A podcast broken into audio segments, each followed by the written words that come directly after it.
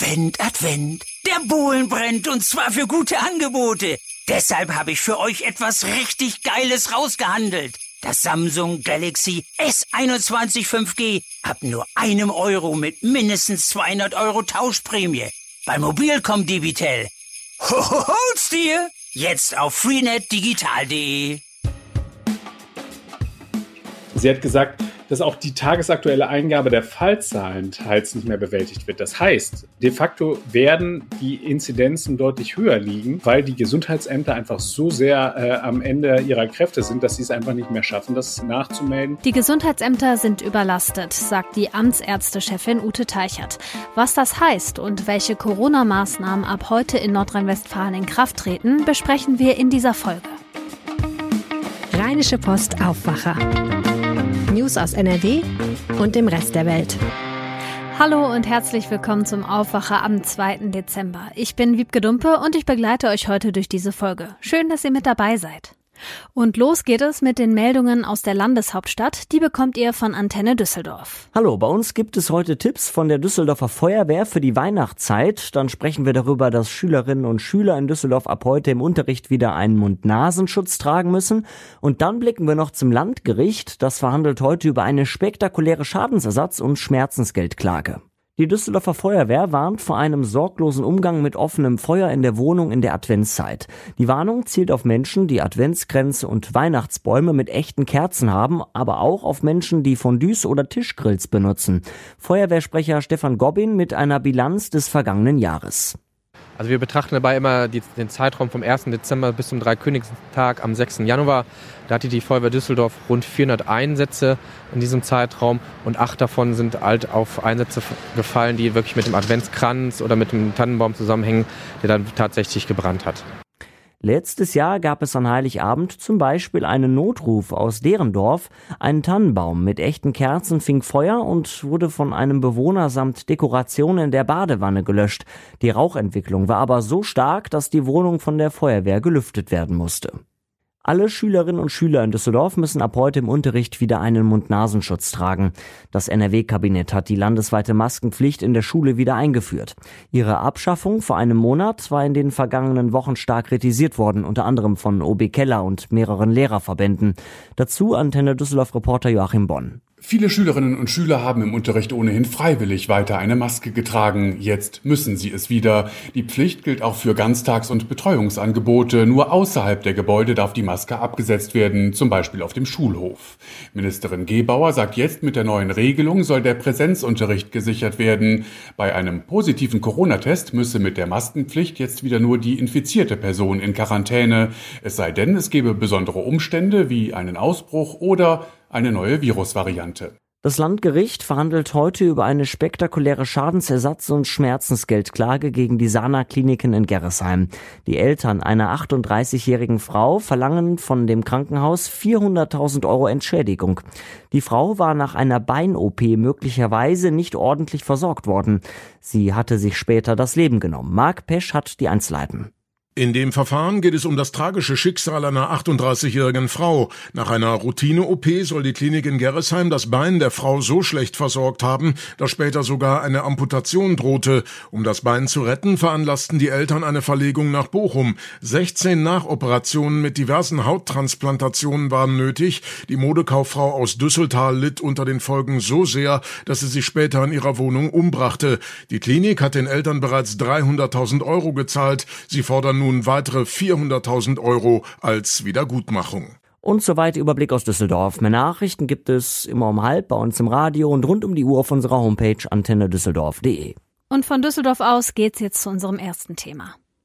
Wenn ihr an Corona erkrankt, dann müsst ihr zwei Sachen definitiv machen. Erstens, ihr müsst in Quarantäne und zweitens, ihr müsst dem Gesundheitsamt sagen, mit wem ihr in den Tagen vor dem positiven PCR-Testergebnis Kontakt hattet.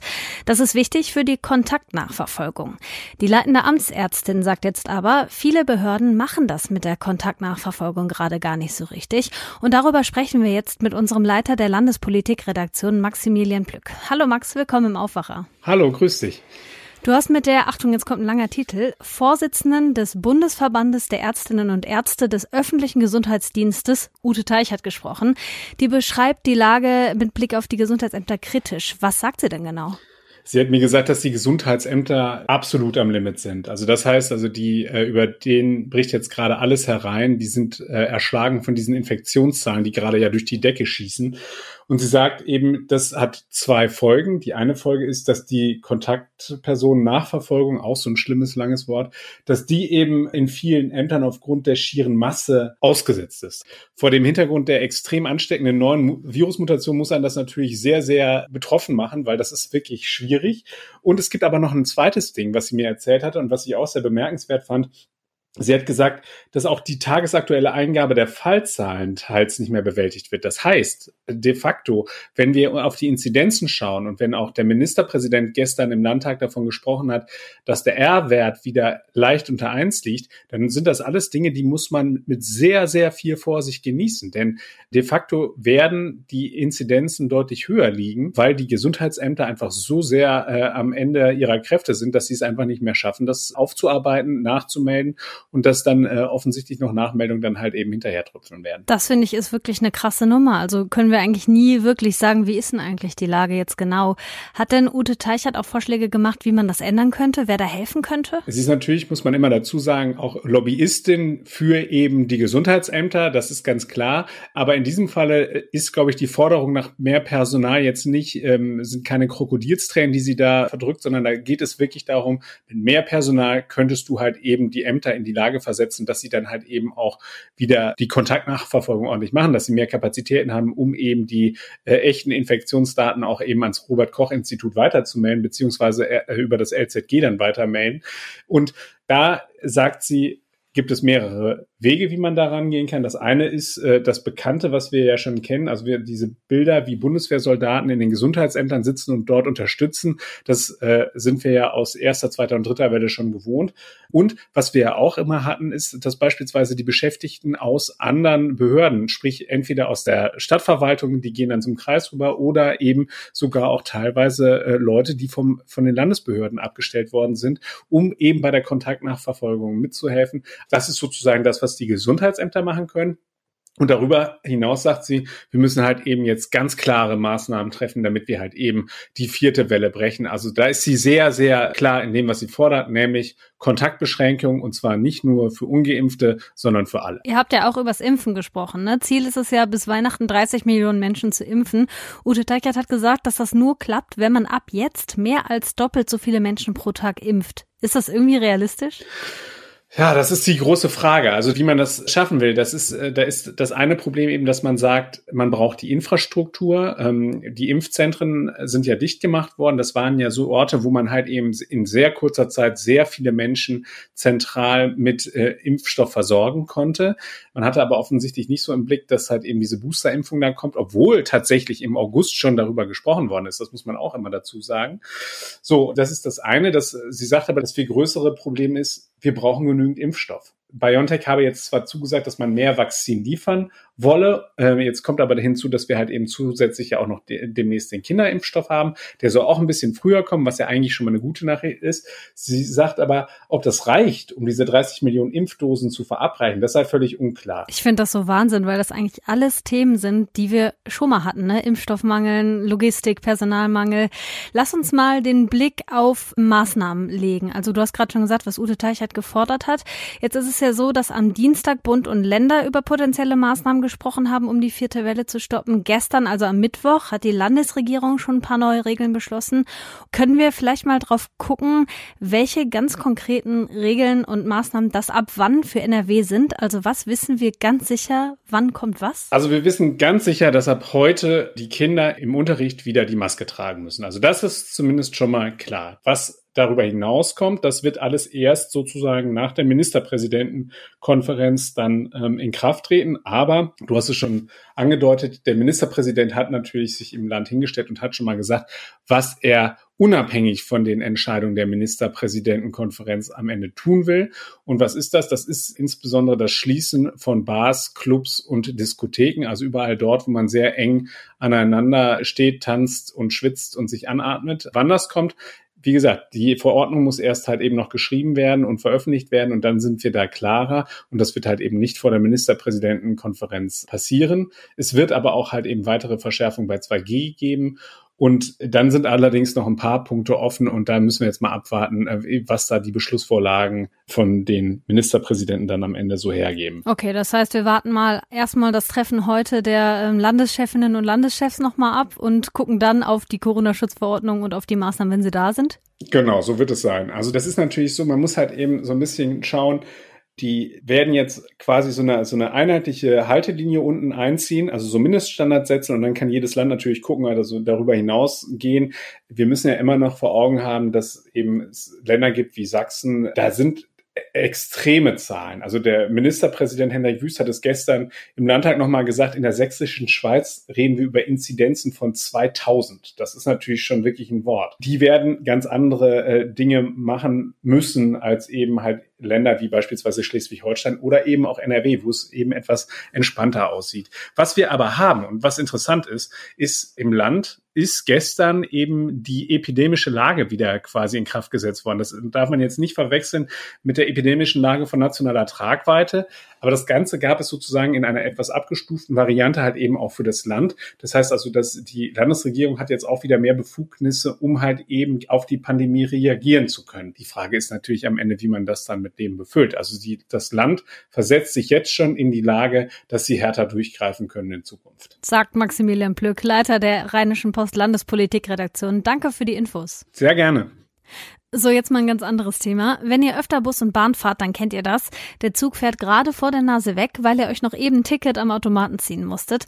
Und das hat natürlich länger gedauert, weil gar nicht so genau klar ist, welches Ticket für wie viele Haltestellen gilt. Das ändert sich aber jetzt, denn ab sofort gibt es in ganz Nordrhein-Westfalen einen sogenannten E-Tarif auf dem Handy. Der kostet im ganzen Bundesland gleich viel. Wirtschaftsredakteur Reinhard Kowalewski hat bei der Vorstellung des neuen E-Tarifs zugehört. Hallo Reinhard. Schönen guten Tag. Dieser neue Handytarif heißt easy.nrw. Wird zwar nicht ganz wie das englische easy geschrieben, ist aber daran angelehnt. Wie einfach oder easy funktioniert das denn mit dem Ticket? Ja gut, du musst dich natürlich erstmal anmelden, aber dann ist es einfach. Du ähm, stehst an der Haltestelle, du gehst auf die App und du sagst, jetzt steige ich ein. Also ich checke ein. Und dann, wenn du ankommst, musst du auschecken. Das ist allerdings natürlich dann schon eine Kleinigkeit komplizierter als bisher. Bisher steigst du einfach aus und die Fahrkarte wirfst du in die Ecke, beziehungsweise falls du auf dem Handy gebucht hast, ähm, ist die dann im Handy drin. Also wenn du vergisst, dann quasi einzugeben, dass du ausgestiegen bist, kann es natürlich sein, dass es ein kleines bisschen teurer wird, weil das System denkt, ach, der ist ja noch ein paar Kilometer weiter gefahren und in Wahrheit bist du nur zu Fuß sogar parallel zu einer Straßenbahnlinie gelaufen. Oha, ja, das sollte man wirklich nicht vergessen. Du hast gesagt, einfach anmelden. Was meinst du damit genau? Also man kann sich aktuell bei der App Mobil NRW anmelden. Da muss man dann Namen und Adresse und so weiter eingeben und dann eben eine Bankverbindung, also Kreditkarte oder sagen die normale Girokarte, weil die müssen ja das Geld dann abbuchen, wenn du eine Karte gekauft hast. Das können dann zwei Euro sein, das können fünf Euro sein, das können 20 Euro sein, je nachdem, wo du hinfährst. Gut, dann sprechen wir jetzt mal direkt über den Preis. Der basiert bei diesem neuen Ticket nämlich auf der Luftlinie zwischen Start und Ziel. Wird es damit teurer oder billiger für mich? Also ich glaube, viele Leute können viel sparen. Wir haben uns das ausrechnen lassen vom VRR, also für Beispiele, die auch in unserem Gebiet interessant sind. Düsseldorfer Hauptbahnhof zum Hauptbahnhof Neuss kostet eine klassische Einzelfahrt 6 Euro. Das ist die Preisstufe B. Mit dem Easy-Ticket sind aber nur 3,50 Euro fällig. Warum ist das so? Es sind relativ viele Kilometer, aber man überschreitet bestimmte Tarifgrenzen. Darum ist das so. Vom Hauptbahnhof in Essen bis nach Köln Hauptbahnhof kostet 20,40 Euro mit einem normalen Zug. Das ist dann das schöne Fahrtticket NRW. Mit dem Digitaltarif sind nur 15,15 Euro. Und noch lustiger ist es von Düsseldorf nach Köln. Da kostet das Digital-Euro-Ticket nur 9,10 Euro. Aktuell kostet das 11,90 Euro, also ein Drittel mehr. Also ich spreche jetzt von S-Bahn und Regionalzügen. Okay, dann gibt es da also schon Unterschiede. Wenn die Preise mit dem Handyticket und per Luftlinienberechnung so viel günstiger sind, inwiefern könnten denn dann grundsätzlich die einzelnen Tarifzonen abgeschafft werden? Der Kunde kann frei wählen. Er kann die alten Tarife nehmen und er kann den, das neue Tarifmodell nehmen. Zusätzlich haben wir ganz viele Abonnenten, die können, wenn sie sagen wir, an die Grenze von dem Gebiet kommen, für das ihr Abonnement gilt, dann können sie den neuen Digitaltarif nehmen und sagen, Na gut, ich sag mal, mein, mein Abo geht bis Düsseldorf-Wehrhahn. Ich will aber bis Köln. Dann klicke ich eben in Düsseldorf-Wehrhahn an, dass ich einchecke bei dem Easy-Tarif. Und dann wird abgerechnet bis Köln Hauptbahnhof, bis ich da wieder auschecke. Ist an sich ein tolles System. Und was eben wichtig ist zu sehen, die überschreiten komplett die Tarifgrenzen zwischen den Verbundunternehmen. Die Kilometergrenzen werden nur nach der Strecke gemessen und nicht danach, in welchem der vier Verkehrsverbünde von NRW du jetzt wirklich fährst. Gibt es denn einen Haken? Also du hattest am Anfang dieses Auschecken erwähnt. Naja, also ich habe gefragt, was ist denn, wenn einer vergisst auszuchecken? Das kann einem ja wirklich leicht passieren. Man hört Musik oder man trifft Bekannte am Bahnhof und vergisst dann da anzuklicken. Dazu hat der Herr Castrillo, das ist ein Vorstand vom VR, gesagt, man würde das Problem kennen und man würde da je nachdem, sagen wir, dann nachsichtig reagieren. Also sprich, wenn, wenn ich oder du dann beim VR anrufst und sagst, ja, ich bin aber die zehn Kilometer gar nicht mit der S-Bahn gefahren, sondern mit dem Fahrrad, aber dann habe ich erst mich ausgecheckt, dann werden die sagen, na gut, dann streichen wir eben da ein oder zwei Euro von der Rechnung sofern einem das dann so wichtig ist. Alles klar. Dann danke ich dir, Reinhard, für die Infos zum neuen Handytarif in NRW. Ja, ich werde das bestimmt gelegentlich mal nutzen in den nächsten Monaten. Ja, und wahrscheinlich auch einige unserer Hörerinnen und Hörer. Genau.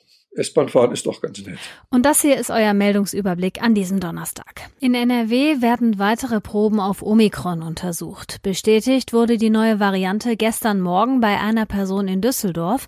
In mehreren Kreisen gibt es weitere Verdachtsfälle. Untersucht wird die Probe eines Reiserückkehrers aus Recklinghausen und aus dem Kreis Kleve wurden gestern sieben Verdachtsfälle gemeldet. Mindestens elf EU-Staaten haben jetzt Omikron im Land. Dazu gehören auch Nachbarstaaten von Deutschland wie wie die Niederlande, Dänemark und Österreich. Am Landgericht in Bochum geht heute der Prozess um den angeblichen Betrug in Corona-Testzentren los. Zwei mutmaßlich Verantwortliche vom Corona-Schnelltestbetreiber Medican sollen mehr Tests abgerechnet haben, als durchgeführt wurden.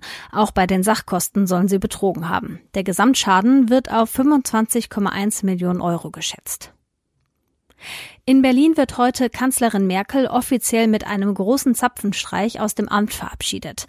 Dafür hatte sie sich auch eigene Songs gewünscht, unter anderem von Hildegard Knef und Nina Hagen. Merkel war 16 Jahre lang Bundeskanzlerin. Ihr Nachfolger soll Olaf Scholz werden von der SPD. Die Wahl findet am kommenden Dienstag statt. Und noch eine gute Laune-Meldung zum Schluss. In Italien findet heute die Weltmeisterschaft um das beste Eis statt. Bei dem Wettkampf in Bologna sind auch zwei deutsche Eismacher dabei.